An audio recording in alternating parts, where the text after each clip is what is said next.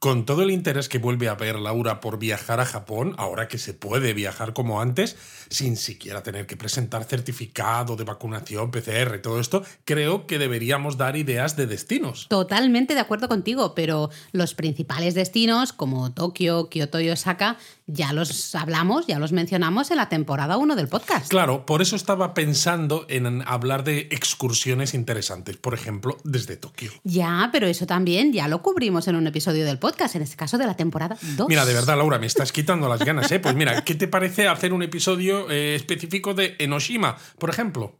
Venga, pues hacemos Enoshima. Hoy Enoshima. Dale.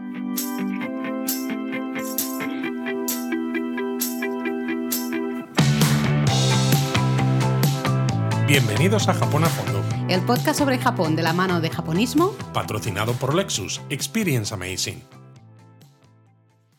Es que son tres temporadas de podcast, Luis. Ya hay mucho material. Eh, y, y nos queda podcast mucho. semanales, además, que Podcast claro, es que. semanal. Uf. A ver, la verdad, eh, que no cunda el pánico. Tenemos un Excel lleno, relleno completo de ideas y de cosas. Sí, había gente como Miguel que nos decía en el Discord, que sabéis que el Discord está abierto a cualquier japonista que se quiera apuntar, que no se creía que fuéramos a tener temas para tantos episodios y fue como, mm, Pues, tendrías que ver, lo tendrías que que, ver el queda, Excel. lo que queda. De hecho, eh, tenemos, siempre nos hacemos, antes de empezar la temporada, hacemos una planificación y luego es verdad que mes a mes, eso yo soy culpable, Luis no, Luis es más de seguir lo que está estipulado. A ver, yo Pero soy muy ingeniero en esto. Sí, yo no, yo soy más, eh, "Oye, no, no me apetece hablar de este tema, lo muevo, ya lo haremos la semana que viene o ya lo haremos el mes que viene, ¿no? Tú es de, de patada a seguir. Eh, sí, sí, yo soy mucho más volátil, digamos. Total, que tenemos mucha, eh, muchas ideas, así que eso no es problema. El teatrillo hacía referencia justamente a esos episodios que hicimos generales de Tokio, Kioto y Osaka, que bueno, algún nuevo episodio deberíamos hacer centrándonos quizá en itinerarios de día o mm, Quizás bar- sí, ciertos barrios. porque estamos viendo, ¿no? Ahora que la gente está viajando más, que una de las dudas más típicas es, y mira que en el artículo, por ejemplo, que tenemos en la web y en el propio episodio que tenemos sobre qué ver en Tokio, por ejemplo, qué ver en Kioto, qué ver en Osaka, hablamos también de cuáles son las visitas imprescindibles. Cierto. Pero lo que cuesta es cuando tú dices, vale, sí, yo sé cuáles son las visitas imprescindibles, pero voy a pasar cuatro días en esta ciudad. ¿Cómo los organizo? ¿Cómo los organizo de forma que sea lo más efectivo posible, ¿no? Sitios que encajen bien. Y claro, pues también hay que hablar de qué tipo de excursiones puedes hacer, que te estén relativamente cercanas, que las disfrutes y que te dejen incluso algo de tiempo luego al volver, pues para dar un paseíto por la ciudad por la noche, ¿no? Y de hecho hicimos ya podcast, ¿no? Eh, episodio de excursiones de Tokio, excursiones desde Kioto y Osaka.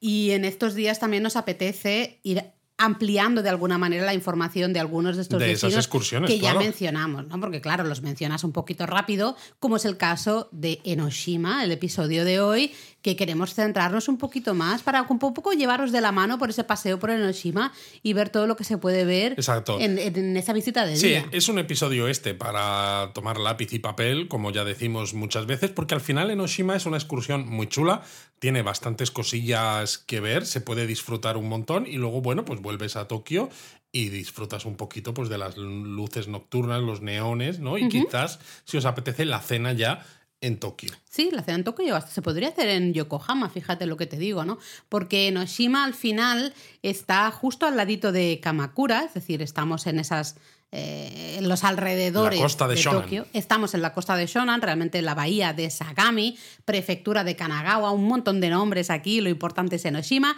cerquito de Kamakura, que eso es lo más Exacto, fácil es de una excursión de día desde Tokio, pero ya es otra prefectura, Kanagawa, que es la- una de las prefecturas pegadas a Tokio. Y lo que sería Enoshima es una pequeña isla que está conectada realmente a la ciudad, a la costa de Fujisawa, ¿eh? que es una zona, como tú decías, la costa de Shonan, una costa conocida por sus playas, por hasta hay mucha mucho ambiente surfero, un- es un destino turístico muy importante, especialmente en verano. Sí, sí, está lleno de japoneses que hacen pues lo que hacemos nosotros en las playas en España, por ejemplo, ¿no? Tienes Sí, tus que eso nos lo han preguntado a veces, Lo que pasa es que los chiringuitos te sirven comida típica japonesa, como eh, arroz con curry y tonkatsu, como le gusta a nuestro hijo. ¿no? Ramen. Es diferente. Ramen es diferente a lo que serviría un chiringuito en España, pero el concepto es el mismo. Ir a la playa, pasar el día día, comer por allí y ya está. Lo curioso es que normalmente hablas de Enoshima, nosotros mismos lo hacemos, e incluyes un poco todo eso, ¿no? La isla que tú has mencionado, ¿no? Que está conectada por un puente de 600 metros de largo y luego estas playas en Fujisawa. Incluso las estaciones a las que tú llegas pone Enoshima, pero estamos hablando de que realmente es Fujisawa. Exactamente. Lo que pasa es que, bueno, para llegar a lo que es la isla de Enoshima tienes que pasar, tienes que cruzar, ¿no? Justo un trocito de Fujisawa y puedes disfrutar de las, la costa, justamente las playas de Fujisawa. Entonces es verdad que se, aglutina, ¿no? Se pone, se pone, todo junto. Pero la visita, ¿no? A, esta, a la costa de Fujisawa y la isla de Enoshima, súper recomendable, tanto en verano como en invierno. En verano, evidentemente, hay un ambiente espectacular, hay sí, muchísima habrá mucha más gente, con lo mm. cual también si eso os agobia, pues a lo mejor veis la isla y ya está, pero a lo mejor no hacéis lo que es la parte de, de playa pero si os apetece pues refrescaros un poco en un día de mucho calor y además ¿verdad? claro y además ver algo no que digas vamos a utilizar el día también pues para turísticamente que nos sirva eh, que sintamos que hemos aprovechado el día y hemos descubierto lugares nuevos pero también quiero refrescarme pues mira pues ahí lo tienes una mm. mezcla yo creo que es muy interesante. Lo interesante de la isla es que es relativamente pequeñita, la podemos, hay, hay todo un camino que podemos hacer a pie, podemos hacer mm, una parte de la subida en escaleras mecánicas, luego lo podemos detallar un bueno, poquito más. Bueno, en total son cuatro kilómetros de perímetro. Es poca cosa. Es, relativamente poca cosa, porque además tú no vas a caminar todo el perímetro, evidentemente, ¿no? Pero luego eh, tiene una belleza eh, espectacular, una naturaleza, Luis, espectacular. Hacía mucho tiempo que no le decía. Lo has estropeado diciendo espectacular con belleza, así que ya sabíamos todos, lo, sabían los japonistas y lo sabía yo lo que venía. Bueno, em, y en días claros, desde toda la costa de Shonan y específicamente desde la zona de Enoshima, podemos disfrutar del monte Fuji. Exacto, tiene, bueno, y tienes unas vistas de toda la costa de 360 grados, porque claro, la, la isla esta de Enoshima podría ser una isla planita, pero no lo es. Es una isla, pues. Tiene una subidita importante. Tiene ¿eh? una subidita importante. Entonces, claro, cuando lleguéis arriba del todo, pues las vistas son muy chulas. Sí, de hecho, se ve la península de Miura, justo en la zona sureste, la, la zona de Izu Oshima al sur, también el monte Fuji, hasta las montañas de, de Hakone, de la zona de del Hakone. Parque Izu Hakone. exacto, ¿no? Al, al oeste. Eh, es una vista espectacular. Entonces, si vamos en verano, es posible que muchas de esas cosas no las veamos tan bien, porque ya sabéis que en verano pues la visibilidad es un poquito peor, ¿no? Pero si vamos al atardecer, eh, si vamos en, no sé, en invierno o comienzos de primavera es verdad que en verano al atardecer siempre la eh, bruma esta que hay de la calima, ¿no? De este bochorno baja un poco, ¿no? Que por eso nosotros hemos visto a veces el, el Fuji desde Tokio. Quizás si estáis en Enoshima al atardecer en verano también lo podáis ver pero si no lo que dices tú, en estas fechas. En otras fechas, es decir, claro, dices. invierno. Sí, porque yo es que he recibido consultas a veces de gente que dice, oye, en Oshima vemos que es playas, ¿tiene sentido ir en invierno? Y es en plan, a ver, evidentemente lo de bañarse en el mar, pues no lo vas a hacer. Pero, pero, todo el resto de la isla lo puedes disfrutar igualmente. Y encima puede ser que tengas suerte, porque esto ya es suerte, y veas el monte Fuji desde ahí, así imponente, muy y bonito. Encima puede que algo menos de gente. Desde luego, algo más de gente. Y es que, bueno, en el, lo que sería el centro de la isla se encuentra el santuario de Noshima, que es quizá lo más importante que podemos visitar, ¿no? Está, es un santuario dedicado a la deidad, a la diosa Benzaiten, una de los eh, siete dioses de la buena fortuna, de los Shichifukujin. Y básicamente eh, la visita, lo, el punto ¿no? central de la visita a Noshima va a ser justamente el santuario de Noshima. Todo el paseo hasta llegar al santuario de Noshima y luego todo lo que iría, lo que sería bajar, ¿no? A partir de ahí, bajar por toda la isla, por el otro lado, para terminar de ver los otros puntitos, es, lo más importante. Totalmente. Como curiosidad, sí que me gustaría decir para los japonistas que nos escuchan que Bensaiten, durante el periodo Edo, era una deidad muy popular entre, entre la gente del pueblo, ¿no? Las clases bajas entre los actores de teatro kabuki y también entre los samuráis. Y todos ellos acudían en masa como peregrinos hasta Enoshima para ofrecer sus respetos a, la deidad. Y de hecho, la isla de Enoshima. Ah, perdón, perdón. Digo, está declarada lugar de belleza escénica e histórica por la prefectura de Kanagawa. Iba a decir que mucho no debe haber cambiado las cosas porque vimos unas fotos y unos vídeos de la Golden Week, no sé si te acuerdas. Sí, me acuerdo. Que justo se ve una de las avenidas, bueno, no, no las avenidas, la, calle,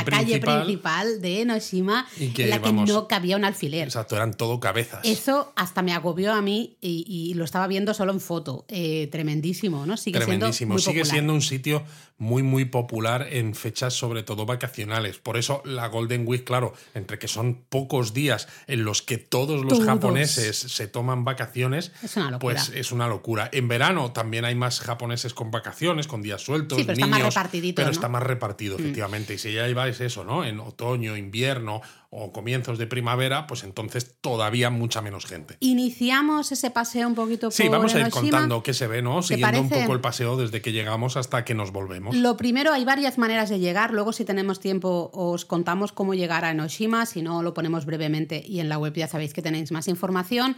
Pero depende de dónde lleguéis. Siempre al final, el inicio de cualquier ruta, de cualquier paseo por Enoshima, va a ser justamente cruzar ese puente que decíamos que lo une con, con la ciudad, ¿no? Entonces tenemos el puente, se llama Enoshima Benten, justamente este Benten es ah, el mismo nombre de Benzaiten, sí, es como una, comprimidos. Sí, exactamente. Eh, que lo que decíamos, une la isla con lo que sería la ciudad. ¿no? Si vais en verano, os vais a fijar que hay muchos japoneses con motos de agua desde la zona del puente, ¿no? Pasando por debajo, demás. Y vimos además bastantes grupos de japoneses haciendo barbacoas. También como debajo, lo que sería la parte de la playa que queda debajo, justo del puente, en uno de los extremos.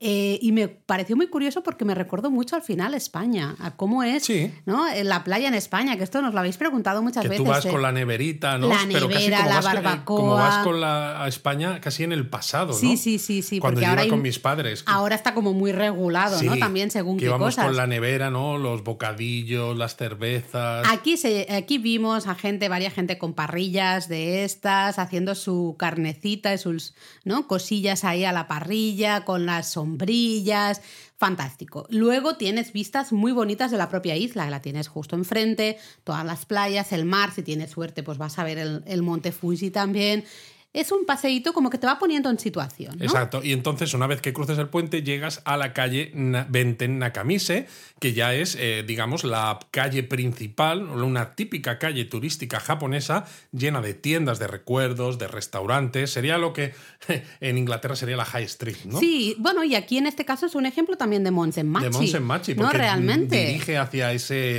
hacia ese lugar sagrado que es un poco el centro de la vida de la isla. Absolutamente, te lleva justamente, ¿no? Benten Nakamise. Nakamise, dijimos, es un nombre muy típico de calle Monsenmachi, de esas calles de acceso a templos y santuarios, ¿no? Entonces, bueno, es una calle, va haciendo un poquito. De... ¿no? Que había Omotesando, Nakamise, varios.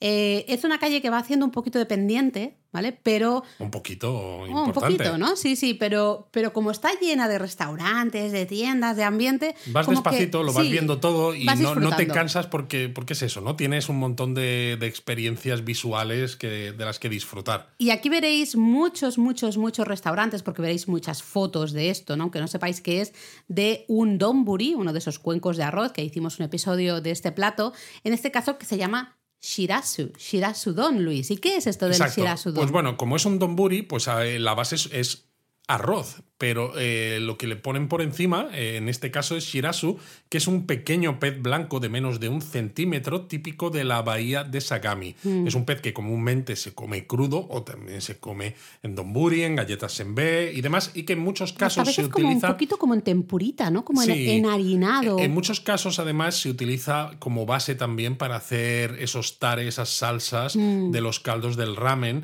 mm. porque tiene mucho umami, tiene un sabor saladito, son como unas mini sardinitas. A mí me recuerdan visualmente, no es lo mismo. Como los ¿eh? chanquetes que se comían en España hace mil años. Y de pequeño sería como los camaroncitos más chiquititos, pero no tiene, evidentemente. exactamente, no es un crustáceo, ¿eh? pero para que os hagáis la idea, un, es un pececito súper chiquitito, chiquitito y de color así blanquecino. Entonces vais a ver un montón de restaurantes de este Bueno, es que es Shirasudon. típico, es típico de toda esta Bueno, zona. Este porque plato. claro, se pesca especialmente en la bahía de Sagami, que es, eh, es donde se encuentra, es uno de esos nombres que hemos dicho al comienzo, ¿no? Donde se encuentra eh, Enoshima. Veréis que el inicio de la calle está marcado por un gran tori, en este caso es un tori de bronce, así que tiene un color verdoso. Exacto, de cuando el bronce ya se ha. Ha, ido, ¿no? La, la pátina del La pátina tiempo. del tiempo. Ah, qué bonito esto. El Tori es de 1821 y de hecho es patrimonio cultural de la ciudad de Fujisawa. Y básicamente, ya cuando vemos ese Tori, sabemos que esa es la calle de acceso al santuario, ¿no? Porque justo después, al final, cuando ya nos acerquemos al santuario, nos encontraremos con otro Tori, ¿no? El más cercano Exacto, porque es que cuando llegamos al final de la calle, llegamos al Justo. santuario de Noshima. Al final de la calle hay otro tori, de hecho, ¿no? En este caso de color rojo, o no sé si habría que decir vermellón. ¿Era color vermellón? Yo creo no que me rojo, acuerdo. ¿no? Más bien. Es que pensaba que era de piedra, fíjate, ahora no lo estoy, no y estoy este, viendo. y no este, estoy este viendo. otro tori da acceso al santuario, aunque en este caso estamos hablando de una reconstrucción de 1936. Pero claro, decir que da acceso al santuario, en realidad el santuario está en la cima de la isla. Y dices, eh, claro, pero ese tori ya no tienes el acceso al santuario. ¿Y cómo accedes? ¿no? Pues puedes acceder a pie, porque tienes una puerta llamada Suishimon. Eh, y luego tienes unas escaleras mecánicas que te llevan a lo alto de la isla. Sí, digamos que bueno, tienes la puerta, ¿no? Está en- más o menos en medio y por lo que yo recuerdo teníamos las escaleras mecánicas a la izquierda y lo que sería Exacto, el camino a, la, derecha. Y el lo tori que en el medio. Exactamente. Nosotros lo que hicimos fue su- y que todo el mundo te recomienda hacer fue subir en las escaleras mecánicas y luego bajamos andando y sobre volvimos justo todo, a este sobre punto, todo ¿no? aparte de porque es más eficiente y te cansas menos, es porque las escaleras solo son de subida. Entonces no puedes hacer Mm. No. subo andando y bajo con las escaleras mecánicas, porque Si no hay subes escaleras andando, bajas mecánicas andando. de subida. De Entonces, bajada. bueno, es un poco el aprovechar que están las escaleras mecánicas, subes con las escaleras mecánicas y así vas descubriendo todos los distintos salones y un montón de cosas más que hay a- alrededor y hacia ¿no? la, la cima de la isla eh, y luego ya vas bajando ¿no? tranquilamente. Eso sí, las escaleras mecánicas en este caso no son gratuitas, No. hay que pagar. No es que sea muchísimo dinero, pero dices, madre mía, son nada más unas escaleras mecánicas, pero claro, es, eh, no es esta economía de. de de, la, de lo que no hay, ¿no? Economía de. de- ¿cómo, cómo se dice no lo esto? sé, no sé, no sé ahora mismo. El caso es que, claro, estás aquí en una isla y o bien subes andando o vas en la escalera. Si no quieres cansarte, como no te queda otro remedio, pues han aprovechado y te cobran un, un dinerete. Y, este, y hay un primer tramo de escaleras que justo cuando lo, lo salvas, estás en la entrada del santuario. Yo recuerdo que nosotros fuimos en verano, Eric además era muy chiquitito, entonces claro, para nosotros era un no-brainer, ¿no? Que se dice, o sea, era evidentemente vamos Había a subir. que usarlas sí o sí, claro. Me da igual, a ver, eh, es un dinerete, pero no recuerdo si eran como unos 400 yenes o algo así, no recuerdo exactamente. Eh, dices, vale, sí, es un dinerete, pero bueno, luego el está paseíto bien, ya que te está das. bien empleado. Y es eso, cuando llegáis al final de las escaleras, encontráis el santuario de Noshima, que curiosamente, ¿no? Dices, santuario de Noshima, pues eso, un santuario. Pues no, en realidad es un, hay un complejo de tres santuarios, ¿no? Tienes el santuario Hetsunomiya, el santuario Nakatsunomiya y el santuario Okutsunomiya. Lo que pasa es que los tres se agrupan normalmente bajo ese nombre, ese gran nombre de santuario de Noshima. ¿no? Entonces, hablamos muy breve, Muy breve. uno, pero muy breve, ¿eh? porque queremos que descubráis vosotros en vuestra visita a Enoshima todos estos rinconcitos. Pero este, el primero de los santuarios que has dicho, el Hetsunomiya, fue fundado realmente en 1206. Bueno, ¿no? estas, estas cosas japonesas, porque... Sí, porque luego re- todo es una reconstrucción realmente de, de 1976. Creo Exacto, que es con este, lo ¿no? cual decir que fue fundado en 1206 es como, vale, Pero inicialmente sí, pero ya no. Ya es sé que, a comienzos del siglo XIII Para los japoneses sí. ya había Para un los santuario japoneses, allí, este ¿no? santuario es del siglo XIII, ¿no? Sí, ya está. Para nosotros, desde nuestra perspectiva occidental, es como. Mm, a ver, Bueno, yo lo- señores, no me contéis Yo milongas. lo entiendo como que ya a comienzos del siglo XIII ya había esa espiritualidad en este lugar y se construyó un santuario en Eso este sí. lugar. ¿no? Luego ya, evidentemente, los edificios de ese santuario, los salones y demás, se han ido pues Claro, reconstruyendo. pero tú es como si dices, no sé, Madrid, por ejemplo, incluso Barcelona. No, pues es que Ma- Madrid, pues ya había una- un asentamiento árabe en el siglo X. ¿Madrid es del siglo X? No, es una ciudad posterior, ¿no? O sea, no, nos, no añadimos Bueno, años veo un poquito nuestra- diferente, pero, pero bueno. Pero bueno. eh, sí, al final es bastante típico, ¿no? Eh, Estas cosas pasan mucho en Japón. Normalmente en el exterior de este santuario verás el círculo de las bendiciones, se llama Chinowa. eh, hay que pasar, normalmente hay que hacerlo con la forma como del infinito, ¿no? Exacto. Digamos, el símbolo del infinito, para purificar tu alma justo antes de entrar o antes de presentarte ante las deidades del santuario, ¿no? Eh, luego está justamente el... El salón principal el del- salón, el Honden, el Exacto. salón principal, donde están, hay consagradas un par de estatuas justamente de Ben Saiten, que hemos dicho que es la deidad ¿no? que está, a la que está dedicada el, el santuario. Muy, la verdad es que las estatuas muy bonitas, eso sí, no se permiten fotografías en el interior, pues lo cual a Luis normalmente no le hace mucha gracia porque a ti te gusta hacer fotos. A mí y me gusta, pero eh, también porque nos gusta contar las cosas en japonismo para la gente que, que nos lee, ¿no? Además son estatuas, eh, dicen, ofrecidas por Minamoto Toritomo en 1182. De los eh, Minamoto de toda la vida, vamos. de los Minamoto de toda Sí, la vida. sí. Y claro, eh, cuando tienes esto que es tan histórico, pues, pues es, es interesante poderlo mostrar hacia, hacia la gente que nos lee, ¿no?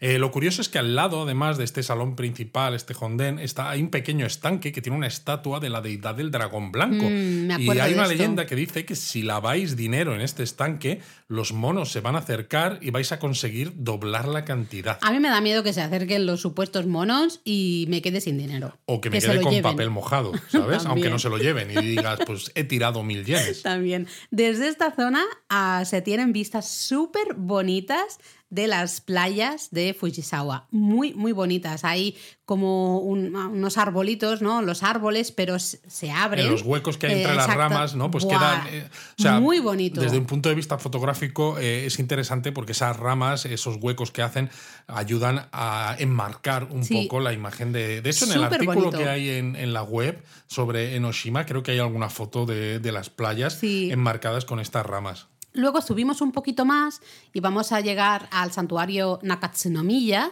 que es ese- el segundo ¿no? de los que has mencionado tú, Luis, antes.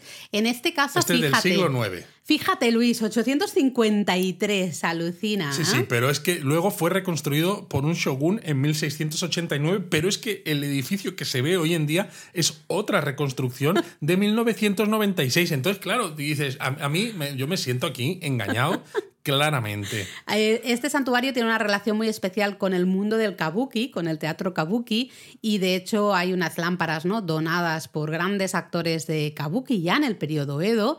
Eh, también hay un monumento ¿no? dedicado justamente al mundo del kabuki. Entonces, bueno, si sois conocedores de- del mundo del kabuki, probablemente reconozcáis ¿no? los nombres de, los, eh, de los que donaron estas lámparas o os emocionéis un poquito más con, con ese monumento y demás. Y bueno, eh, con esto seguiríamos subiendo por la isla, porque claro, hemos hablado de que el santuario de Noshima en realidad son tres, pero eso no significa que los tres estén pegados, sino que tú Mm. tienes que hacer ese camino de subida y una vez que sales de este segundo santuario, Nakatsunomiya, antes de llegar al tercero te encuentras con más cosas. Entre ellos, por ejemplo, los jardines Samuel Coquin. Sí, se encuentran en la antigua residencia de Samuel Cocking, que era un comerciante británico que compró realmente parte de la isla a finales del siglo XIX, es decir, cuando Japón se abrió al, eh, al extranjero, ¿no? Justo después del, del periodo, bueno, cuando terminó el periodo Edo. Hoy toda esta zona pues alberga unos jardines botánicos, Pero también además una torre observatorio que. Mm. funciona como faro. Entonces se puede entrar, se puede, tenéis desde allí bonitas vistas de la isla, de las playas, y si estáis eso, en invierno más o menos, ¿no? Incluso finales de otoño, pues se va a ver el Monte Fuji generalmente, ¿no? Es Sí, bastante sí, posible, sí. pero si no queréis gastaros el dinero en subir a la torre observatorio, de todas maneras, desde esa zona, Muy las bonito. vistas también son muy bonitas sin tener que llegar a pagar. Y los jardines son muy bonitos, si os interesa, eso ya depende de cada uno, ¿no? Evidentemente, pero es, la verdad es que es una visita muy bonita. Y muy cerquita de aquí se encuentra un templo budista, en este caso, hasta ahora estábamos hablando del santuario de Enoshima y eh, se encuentra este templo budista que os digo, que es el Enoshima Daishi. Y es curiosa la historia porque, claro, ya sabéis, esto lo hemos mencionado en alguna ocasión, creo aquí en el podcast, que justo con la restauración Meiji, ¿no? con todos estos cambios que sufrió la sociedad japonesa justo al final del periodo gobierno instauró el sintoísmo de Estado ¿no? como religión oficial y obligó a la separación de templos y de santuarios ¿no? que no podían estar juntos como habían estado, porque al fin y al cabo. muchos siglos. Muchos siglos. La experiencia religiosa en Japón era muy sincrética. ¿no? Absolutamente. Eh, y entonces eh, no fue hasta el año 1993 que Noshima recuperó el templo en Noshima Daishi. Porque, claro, cuando surge el sintoísmo de Estado, es como no, aquí esto es una zona sagrada sintoísta, no puede haber un templo budista. Pues se quitó este templo y hasta el año 1993 no se recuperó. Que dices, vaya tela. Y es precioso el templo porque a pesar de que sea moderno, ¿no? Realmente lo que tenemos en la actualidad sí que destaca por una gran estatua, tiene unos 6 metros de altos, de la deidad eh, Fudomyo, que es esa deidad tan imponente que da tanto miedo normalmente, tan como con una pose tan agresiva siempre, ¿no? Eh, muy, muy, muy. Yo recuerdo esa estatua muy bonita, me gustó muchísimo. Entonces, oye, eh, ponerlo en contexto también, y aunque sea el templo relativamente moderno, eh, se entiende, ¿no? Mejor si sabemos todo el tema del secretismo y cómo este, esta separación de sintoísmo y budismo afectó justamente a Enoshima. De aquí hay un paseíto, recuerdo, muy bonito, algunos restaurantes. Con, más tiendecitas y más cosas. Y el camino este te lleva hasta la entrada de las cuevas Iwaya y el santuario Okutsunomiya, que es el tercero. El tercero. Las cuevas estas son otro de los atractivos turísticos de Enoshima. Una de ellas, de estas cuevas, está rellena de estatuas budistas y la mm. otra está dedicada al dragón legendario que se dice que aterrorizó la zona y que, bueno, se puede ver en muchos de los eh, Hay muchos lugares por toda la isla. Sí, sí, Efectivamente, es muy importante, ¿no? Ya hemos hablado antes del dragón también en el estanque, ¿no? Cuando lavabas el dinero y todo esto. Se puede entrar en estas cuevas y recorrerlas, eso sí, si lo hacéis, cuidado con la cabeza. Tú, Luis, te da golpes por todas partes. Exacto, ¿eh? ¿no? Os darán unas pequeñas velas para iluminar el camino, con lo cual mm. es algo realmente diferente que puede ser interesante. Y si no queréis entrar en las cuevas, pues no hace falta. Eh, y de, de, camino al lado de, exacto, recomendable, recomendable, al lado de las cuevas te encuentras con el último de los tres santuarios que conforman el santuario de Enoshima, el Okutsunomiya, que, es el más antiguo de los tres. Es, es el más antiguo de los tres. Aquí realmente hay que entender la visita a los tres santuarios como una visita completa, ¿no? Eh, eso es. para mí realmente tienen, cada uno tiene su nombre, pero se entiende como tres salones, ¿no? Diferentes. Entonces llegamos eh, a lo que sería para mí, ¿eh? esto estoy hablando como el salón principal de alguna manera, porque es al final el santuario más antiguo de, estos tres. ¿no? Toda esa zona súper bonita, porque estamos eh, muy tranquilos realmente, aunque haya gente, pero como el camino no va subiendo, vas viendo cosas, tampoco es que vayamos ahí en fila, ¿no? Todos a, a lo mismo. Eh, recuerdo la visita, nosotros fuimos, ya os, decíamos antes, en verano, había mucha gente en Enoshima, pero una visita muy tranquila, muy relajada, pudimos disfrutar de esa esplanada viendo justamente ese salón ¿no? del, santuario, fijándonos en todos los detallitos y, y hasta de las propias vistas, porque desde aquí se tienen de nuevo vistas muy bonitas de todo lo que es la, la, costa de Shonan. ¿no? Totalmente. Y luego cuando sales de visitar este tercer santuario, pues bajas por el camino a pie, que puede ser también el mismo camino de subida si no habéis querido usar las escaleras mecánicas. Y al final, ¿no? Llegaréis a la campana de los amantes, que también es algo curioso. No me acordaba de claro, es algo curioso, sobre todo si vais en pareja o estáis en luna de miel, porque las parejas tocan juntas y dejan candados incluso con sus nombres en una de las vallas cercanas, que es eso, es un lugar muy romántico y que se supone pues, que hace que vayas a estar juntos toda bueno, la vida. Bueno, es un power spot, de esos que, que, en Japón llaman mucho la atención siempre. De todas maneras, eh, sí que ahora con, con lo estabas diciendo, me estaba viniendo a la cabeza que recuerdo que lo tienen súper bien organizado, porque está el- no es pongo un candado en No. un puente y luego hay problemas porque ese puente se cae porque los candados pesan mucho y todas esas cosas que pasan ¿no? en, en muchas otras ciudades. Aquí ellos dicen, bueno, la gente eh, le, le podemos vender ya el candadito, eh, lo ponemos pack aquí. romántico. Exactamente, pack romántico. Hacen ahí un corazoncito con las vistas, todo fantástico. Te ponen una pared donde puedes dejar los candados y es como todo fácil. Todo muy ¿no? organizado, exacto. Para que suelten la pasta, tú te vayas con la sensación de que mi matrimonio, mi pareja va a durar para siempre y si no dura, pues ya te Es culpa, culpa de Ben Saiten. Eh, Exacto, si no, pues vuelve con la nueva a, a Enoshima, a ver si tienen más suerte. Bueno, vais bajando, vais bajando y oye, ¿qué pasa Luis si dices eh, me he equivocado, he subido andando, estoy bajando andando, Ah, me vale. he recorrido... Pensaba que decías, me he equivocado, he ido con la pareja que me toca. Hostia, Qué No. susto. Imagínate que dices, "Uf, estoy muy cansado de tanto andar. Tengo, ¿Tienes alguna solución, alguna recomendación que darme? Sí, pues que te sientes y descanses. Aparte de esa. Bueno, pues te puedes ir al Enoshima Spa o Enospa. Enospa. Exacto, esto sonando a anuncio, ¿no? Enospa, el balneario de la isla de Enoshima.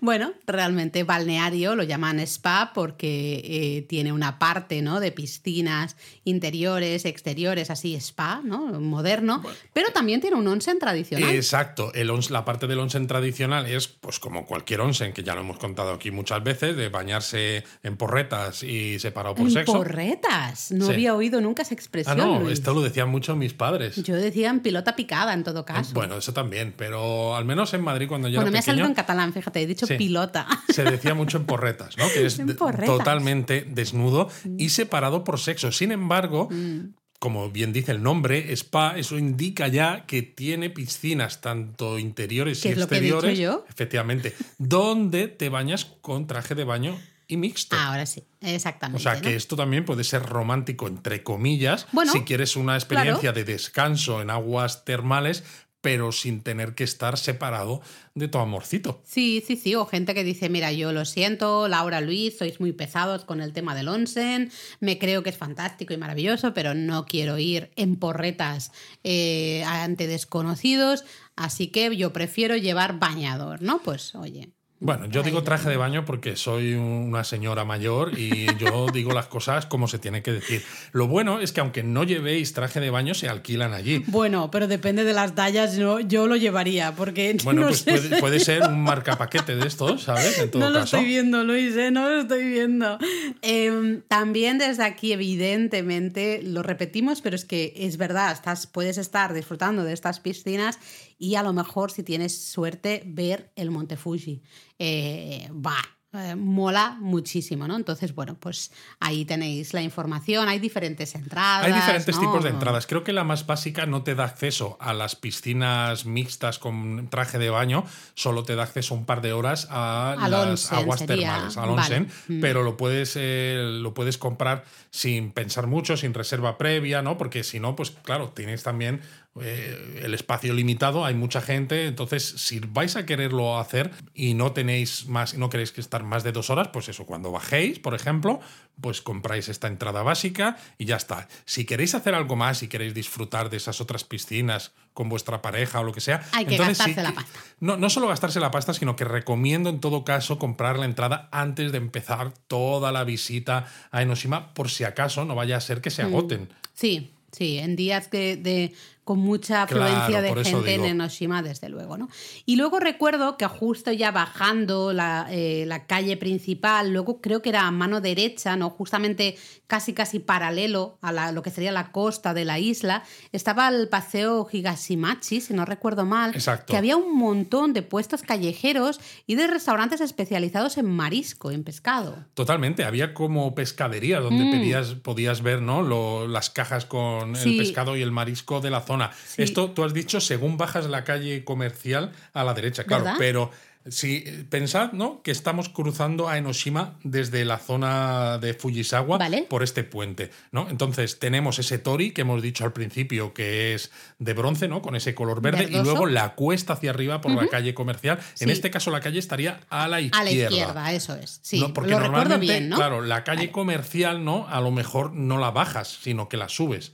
Porque sí, hombre, la calle- pero, pero vas a volver por algún sitio. Bueno, Tienes ya. que volver también por la calle Sí, comercial no, porque es verdad, la sí. bajada, lo que es el sí, no es santuario, verdad que la bajas por ahí. te deja cierto. justo en la propia puerta, ¿no? Y ya vuelves a bajar la calle No, comercial. totalmente, sí. Claro, Entonces, claro, sí, por sí. eso, ¿no?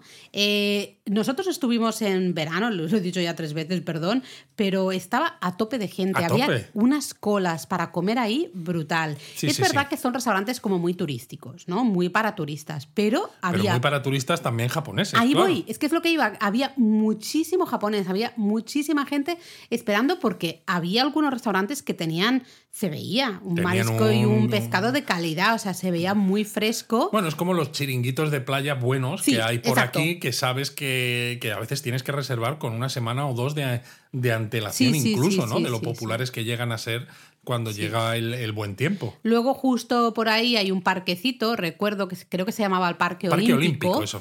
Em, de nuevo, con unas vistas muy bonitas de lo que serían las playas, ¿no? De Fujisawa, que te quedan justo enfrente de la propia ciudad. Y hasta del puente un poco. Ah, del puente, exacto, porque te quedaría a la, a la izquierda, ¿no? Realmente.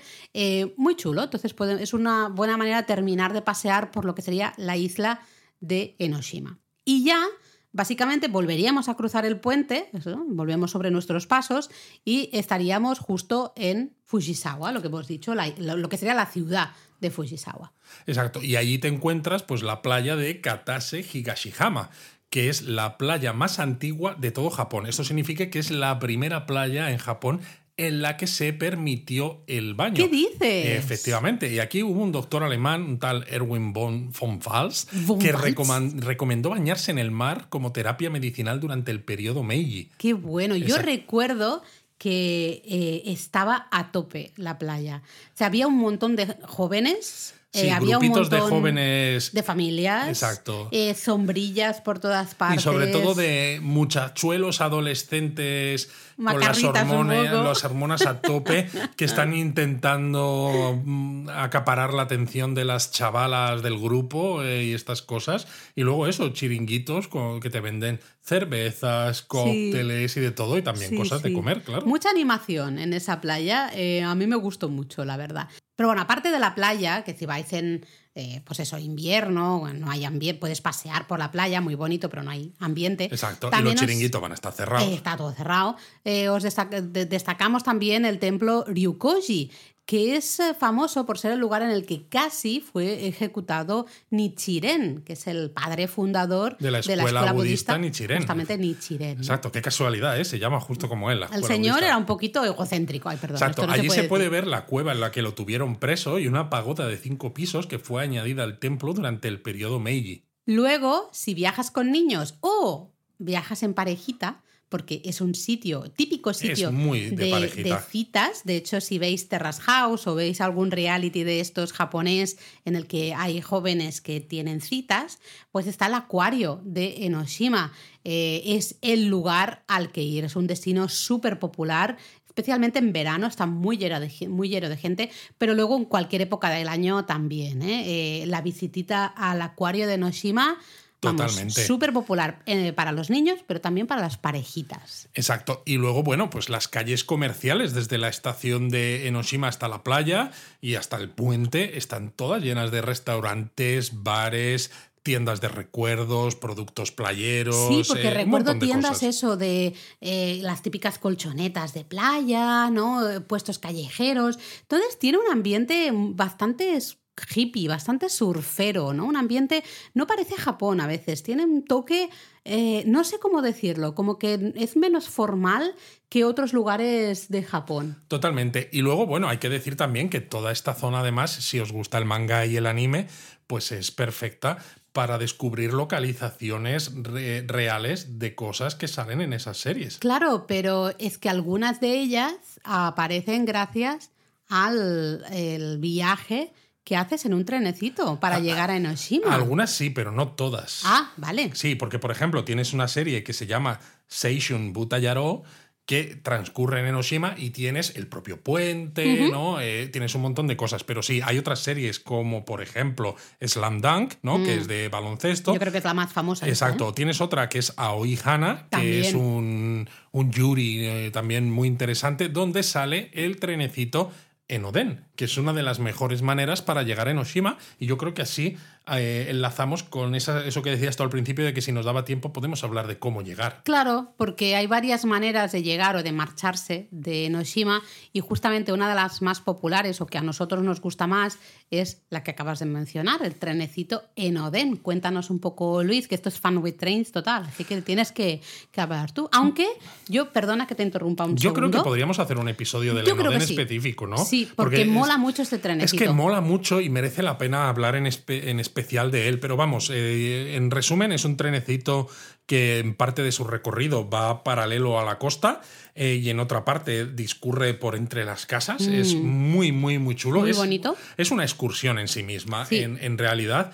Y te conecta, pues bueno, la estación de Fujisawa eh, y pasa por Enoshima y llegas hasta Kamakura. Con lo cual te permite también eh, combinar ¿no? la visita a Kamakura con a lo mejor una visita rápida a Kamakura, con una visita rápida a Enoshima, por si ejemplo. después de lo que hemos contado, ¿no? O porque vais en invierno y decís, pues bueno, va a haber menos restaurantes abiertos, va a haber menos ambiente en la playa, mm. o esto, ¿no? Quiero hacer Enoshima un poquito más rápido, pues podéis hacer medio día en Kamakura y medio día en Enoshima. Entonces el Enoden en este caso es perfecto para ello. Y si no nos interesa ir en este trenecito de Oden, del que ya os digo, creo que hablaremos, pues quizá en un par o tres de episodios podríamos hablar, eh, ¿Cómo llegamos? Bueno, se puede ir desde Shinjuku, por ejemplo, con trenes de la línea Odakyu hasta la estación de Katase en Oshima.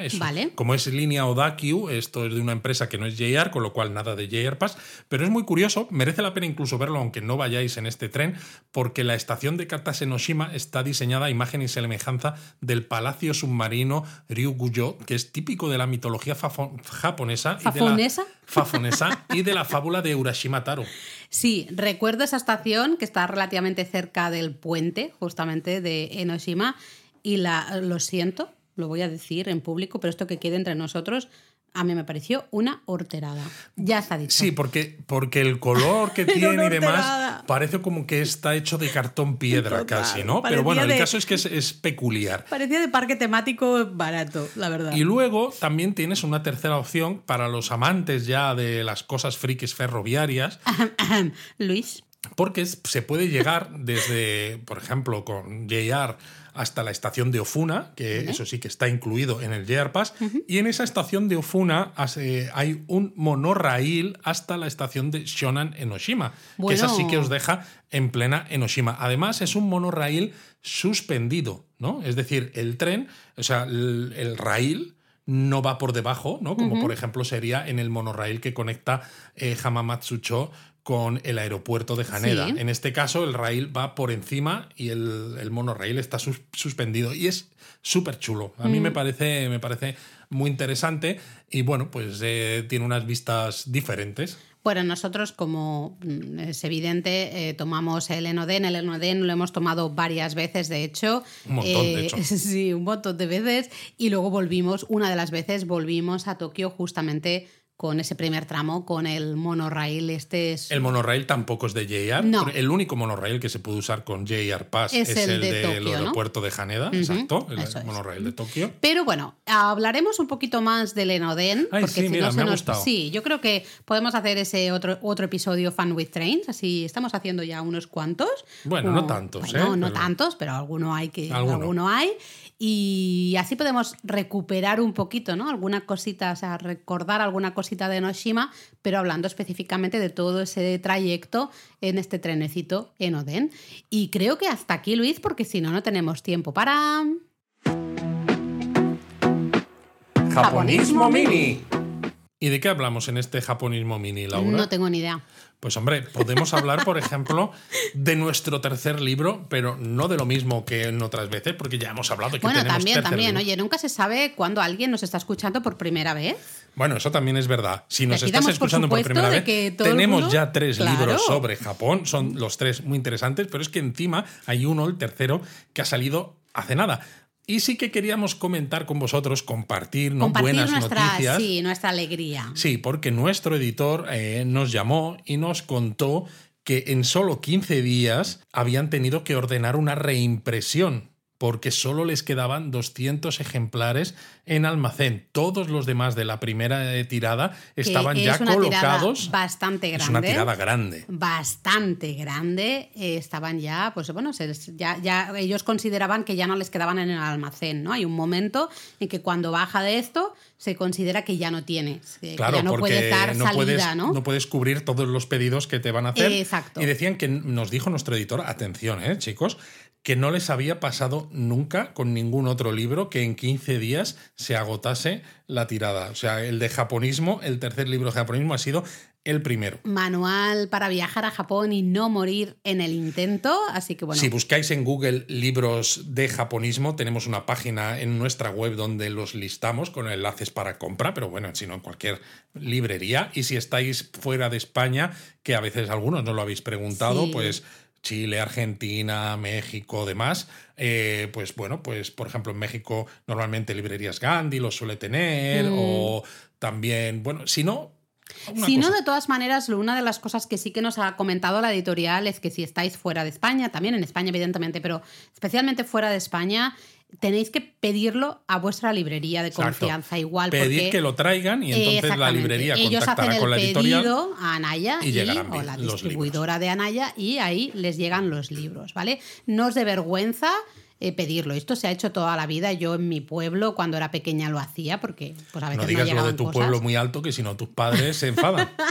Pero eh, desde fuera de España exactamente igual, ¿vale? Pedidlo porque es habitual que, o pedís que, que lo pidan, que lo traigan, ¿no? Y suele, bueno, suele funcionar así.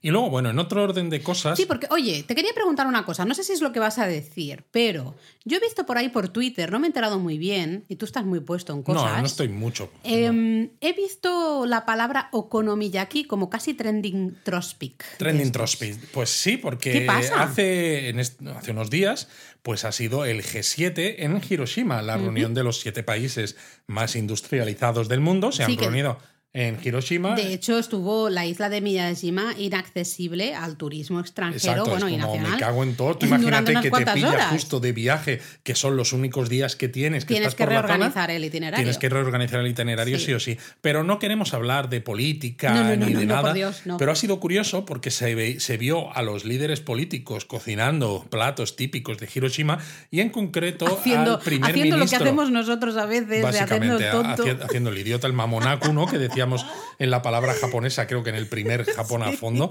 Eh, y salía Rishi Sunak, que es el primer ministro británico, haciendo okonomiyaki de estilo Hiroshima.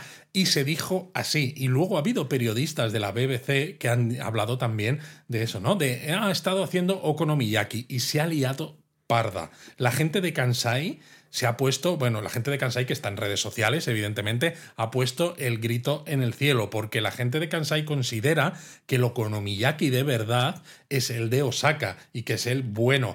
Y por tanto ellos dicen, si tú haces lo que ha estado haciendo el primer ministro brit- británico, tienes que decir Hiroshimayaki. ¿no? El okonomiyaki de Hiroshima, pero no puedes decir que eso es okonomiyaki porque no lo es, es una variación y el de verdad es el de es el de Osaka. Sin embargo, la gente de Hiroshima pues estaban muy contentos ¿no? de que, claro, con tanta repercusión internacional, tantos medios de comunicación haciendo fotos, haciendo vídeos, sacándolo en las noticias, de que su versión del Okonomiyaki estuviera pues delante de los ojos de todo el mundo. Eh, me parece alucinante cómo a veces.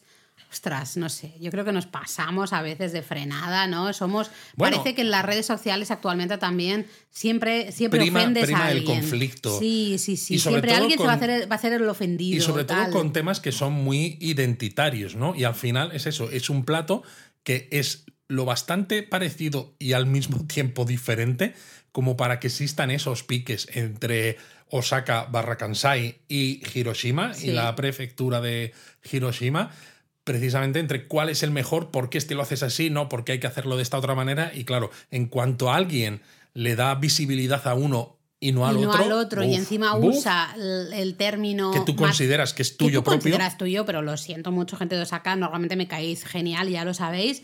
pero en este caso creo que os estáis pasando. Es el final, el término es el genérico, Exacto. okonomiyaki, porque también hay okonomiyaki estilo canto, eh, no es tan popular, el más popular es Ese el de... cómo se cocina de lado, de canto. Sabía que lo dirías, estaba esperándolo, por Dios.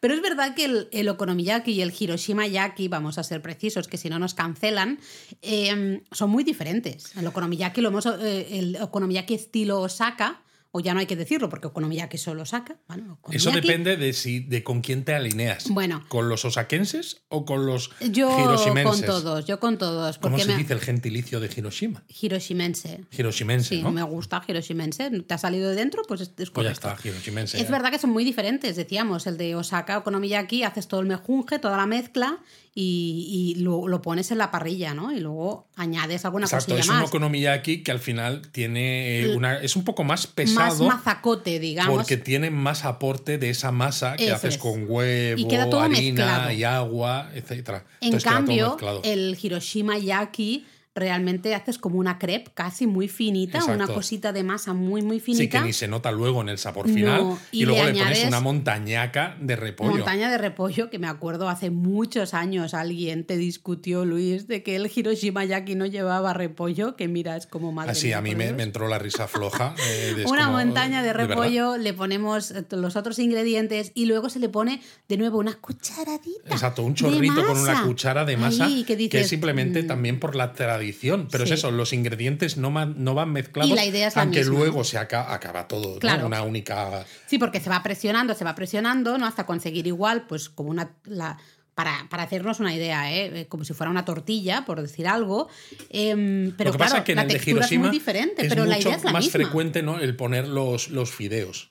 Sí, y, el huevo. y ¿no? el huevo. Ponemos huevo, fideos. pero me y refiero la que masa. cuando tú pones los fideos, estás poniendo ¿no? un aporte de harina, Mm. gracias a esos fideos, que en el okonomiyaki de estilo Osaka De hidrato, ya ¿no? lo tienes, de hidrato de carbono, ya lo tienes con el propio aporte de masa, que tiene mucha más Sí, que el de Hiroshima. ¿no? Entonces, al final, no, no es tan, tan no, diferente. es lo que te iba a decir. Todo se cocina en la parrilla, además igual, con las mismas Les espátulas. las mismas salsas. Las mismas salsas. El concepto es el mismo, ¿no? Del, del pon lo que tú quieras. Hay muchos rellenos posibles, que sea tú. Entonces, bueno, me parece una chorrada de, de polémica, sinceramente. Eh, si, si- Anda si que no había cosas importantes que tratar en el G7 como para que uno de los, de los trending topics haya sido, ¿no? Eh, Okonomiyaki. Si el okonomiyaki que hizo el primer ministro británico era okonomiyaki, era Hiroshima yaki, o me cago en todo, nos lo habéis robado, eh, guerra, A mí- guerra. A mí me gustan los, los dos, tanto el okonomiyaki de Osaka como el okonomiyaki, no me canceléis, de Hiroshima o el Hiroshima yaki. Así que, oye, me da igual cómo lo llames, pero está muy rico todo, así que me da igual. Totalmente. Algunos comentarios, Luis. Tenemos ver, un montón, cuéntame. así que voy muy rapidito, te, te, mm, leo un par solo. Pero, por ejemplo, Miguel, que siempre nos comenta y dice que genial el episodio del Washoku y dice, un episodio sobre comida siempre es una buena idea. Pues estoy muy de acuerdo, sobre todo porque la comida japonesa pues está muy rica. Luego tenemos otro comentario de Abelina que le dice que le encanta eso de tener un montón de platos diferentes, de diferentes tipos, de diferentes colores, y dice, pero vamos a ver, ¿tienen sitio para todo esto? Hombre, ¿No? claro. Eh, pues hombre, claro. Porque y son si no, pequeños platillos. Exacto, y si- o sea, vas haciendo montañitas y si hay un terremoto, pues la liamos parda porque se cae todo. Bueno, pues tienes excusa por- para renovarlos. Luego Olga que nos ah, preguntaba ¿no? si eh, el cristal lo usan en la vajilla, ¿no? justamente para la comida washoku, ¿no? y especialmente mencionaba Toyama, se nota que Olga ha hecho los deberes, ha estado leyendo de, la importancia ¿no? del cristal en la zona de Toyama, y sí, ¿vale? dijimos justamente el cristal, el vidrio, es un material visualmente muy refrescante, con lo cual se va a potenciar especialmente su uso en verano. ¿no? Y evidentemente en lugares con tradición artesanal, con, con muchos talleres ¿no? Eh, de- de vidrio, eh, lo van a usar mucho más porque Claro, es ese puntito de artesanía local. Y bueno, ¿no? hay que También. recordar, aunque tenéis que darle al play al episodio del Washoku, que el uso de la artesanía local Ahí y está. el valorar un poco eh, ya no solo la comida en sí, sino todo lo que lo rodea, es parte de lo que hace que el Washoku sea patrimonio de la humanidad por la UNESCO. Y luego un último comentario de Karma que decía que le había encantado el episodio de Kibune, ¿no? Especialmente la, No. la parte de La parte de senderismo, seguro. Sí, sí, sabía. sí. Dice que estaba en su circuito, pero desde eh, 2020 que no había refrescado la información, ¿no? Que se había, se había leído un poquito la información en su momento y dice, me voy a poner a leerlo, ¿no? Aparte de lo escuchado en el podcast, como que le, le hemos eh, hecho que tengan más ganas de volver a, a meter Kibune y volver Pues que re- oyes, me alegro. Sí, sí, sí. Y bueno, algunos más, todo el mundo muy contento con eso que hablemos de comida, que les damos hambre siempre. Pues habrá que pensar en futuros episodios de comida adicionales que no hayamos hecho, porque ya hemos hablado de donguris, Uh, de nos queda mucho, Luis. No sí, te no, yo creo que sí. Bueno, bueno, bueno, nos queda un montón. Bueno, bueno. Bueno, y para ir terminando, Luis, la palabra japonesa. Yo creo que hoy ha habido una palabra que hemos repetido mucho. Playa. Playa. La hemos repetido mucho, ¿no? Bueno, verano también la he repetido yo mucho. Nosotros estuvimos en verano, nosotros estuvimos en verano. Eh, playa. Pues, ¿cómo te quedas si te digo que en japonés hay tres, realmente tres palabras para decir playa? Pues no me sorprende en absoluto conociendo a los japoneses. El problema son los japonistas que nos están escuchando, que están con el lápiz y papel pensando, oye, bueno, pues con todas las palabras que he ido apuntando, ¿no? Más o menos, pero dices, es que el japonés tiene estas cosas. Tiene estas cosas. Mira, vamos a empezar por la más facilita. ¿no? Si, por ejemplo, estáis andando por Fujisawa y os habéis perdido y queréis localizar la playa, ¿vale? Pues podéis decir eh, la- el término en inglés, pero con el acentito este japonés, ¿no? Y sería bichi. Exacto. Con la primera I larga, Larga, porque no es bichi. bichi, ¿no? Que sería beach, ¿no? Eh, o sea, en- fin, estaréis diciendo una cosa diferente. Bichi. Ya sabéis que el japonés es un idioma que toma prestado muchísimos Mucho. términos del inglés, sobre todo el japonés moderno, ¿no? Con esa obsesión que hay por la cultura estadounidense. Pero claro, es un idioma con muy pocos sonidos, muy poco, solo tiene cinco sonidos Pocas combinaciones, ¿no? Vocálicos y demás, ¿no? Entonces, al final, esa transcripción del inglés al japonés se hace pues de, de- de manera acorde a la capacidad fonética del idioma. Entonces, el beach en, en- en inglés es Bichi. Bichi. Bichi. Os entenderán, ¿no? Si Tú dices, ah, bichi, bichi desu ka? Más o menos, ¿no? Luego hay otra palabra que aparece mucho en mapas, por ejemplo, hasta a veces en Google Maps, hasta cuando está a lo mejor el nombre de la playa sí que está transcrito, te pone luego Kaigan, Kaigan. Kaigan realmente significa costa. Eh, puede ser que haya playa, pero también puede ser que no haya playa, que sea solo, pues eso, ¿no? Las rocas y, y ya está, ¿vale? Pero puede ser que veáis también caigan. Si veis la palabra caigan, vais en coche, por ejemplo, ¿no? También suele estar. Caigan quien caigan. ¿sabes? Te estaba viendo la cara de que digo, me- me- pum, pues sí. Hay, que, Em, hay que acabar el episodio troleando bien. Pues bueno, caigan, eh, al menos vais Pero a así costa. seguro que no se olvidan. No, no, palabra. exacto. Y luego, una de las palabras como más para referirse realmente a playa y que ya la habéis escuchado durante este podcast Uh, sí. es jama. ¿Mm? Jama muchas veces se usa como sufijo. ¿Recordáis? Esto ya hemos hablado en algún episodio, hemos hecho muchas reflexiones de esto, de esos sufijos de templos, de ríos, de hasta calles, un montón de cosas que luego lo tenemos que usar también, ¿no? Decíamos, Kiyomizudera. Realmente el dera es tera, que es templo, y sería el templo Kiyomizu. Claro, pero, Pero en, ya, en el nombre ya es Kiyomizudera. Exacto, en español la palabra templo va aparte Exacto. Mm. y el nombre va por otro lado. Sin embargo, el nombre en japonés Es es, todo todo, junto. Mm. junto. Entonces, con playa pasa lo mismo, ¿no? Hemos hablado de la playa de Katase Higashihama. Esa parte del final de la palabra hama realmente significa playa, con lo cual realmente el nombre de la playa sería Katase Higashi. Realmente la playa oriental, ¿no? De, Katase. Pero si tú en japonés le dices, ¿dónde está Katase Higashi Bichi? ¿Eh? Se va a quedar un poco extrañado. Pillao, Le tienes que decir el nombre completo de ese lugar, que es Katase Higashihama. Sí, sí, sí. Eh, bueno, es ese problema, ya lo hemos hablado, ¿no? Igual que el de. los Exacto. ríos Muchas playas en Japón tienen Casi este todas las veréis con el jama. Sí. Eh, ahora que estáis, que ya lo sabéis, seguro que estáis, por ejemplo, por la península de Ki. Ah, tenemos ahí eh, algunas playas conocidas que todas llevan eh, justamente O el por ejemplo, jama. si estáis en Shikoku, en Kochi, tenéis la playa de Katsurahama. ¿no? Exactamente. Y se llama Katsurahama. Claro, es la no playa es la playa Katsura. de Katsura. Para nosotros Para sí. nosotros ¿no? sí, O sea, pero en realidad el nombre de la playa es Katsurahama, no puedes eh, quitar la parte de Hama de la parte del No, nombre. porque no se entendería. No No, se entendería. Katsura, Katsura es peluca, ¿no? Entonces, pues, Claro, ¿qué, qué qué- qué pides? ¿Una peluca? La No sé. playa de la peluca. ¿no? Suena un poco raro. Así que bueno, ya sabéis, bichi, caigan y Hama especialmente como sufijo, ¿no? Eh, que se atachea ahí al nombre de la Se playa. atachea, anda, que Se adjunta al bien, nombre mejor, de la playa en cuestión. me ha parecido estupendo. Pues bueno, esperamos que hayáis disfrutado de este episodio.